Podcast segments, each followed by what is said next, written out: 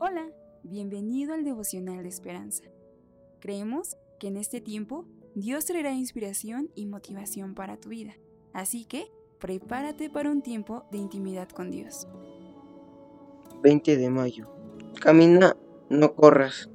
El actor dice, la veía todos los días al amanecer al llevar a mis hijos a la escuela.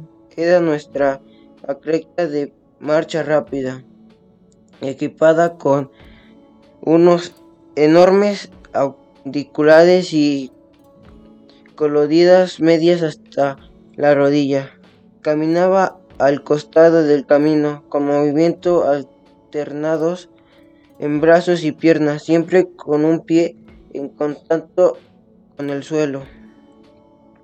El deporte diferente a correr o trotar. Implica el control adicional que frena la tendencia natural del cuerpo a correr. Aunque no padezca, requiere tanta energía, concentración y poder como correr. Pero todo bajo control. Poder bajo control. Esta es la clave, la humildad bíblica.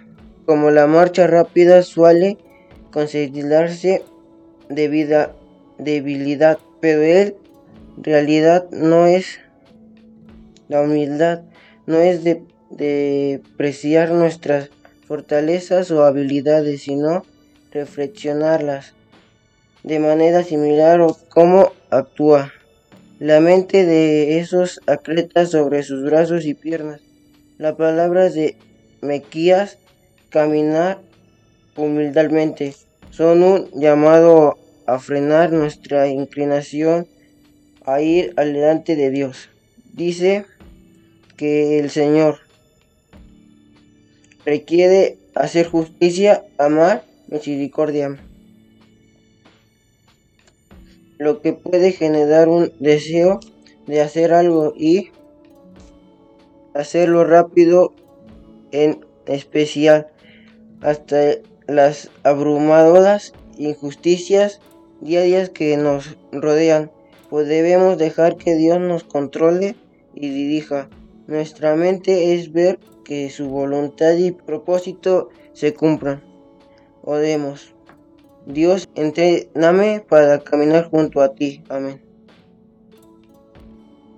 Esperamos que hayas pasado un tiempo agradable bajo el propósito de Dios. Te invitamos a que puedas compartir este podcast con tus familiares y amigos para que sea de bendición a su vida. Puedes seguirnos en Facebook, Instagram, YouTube y Spotify como Esperanza Tolcayuca. Hasta mañana.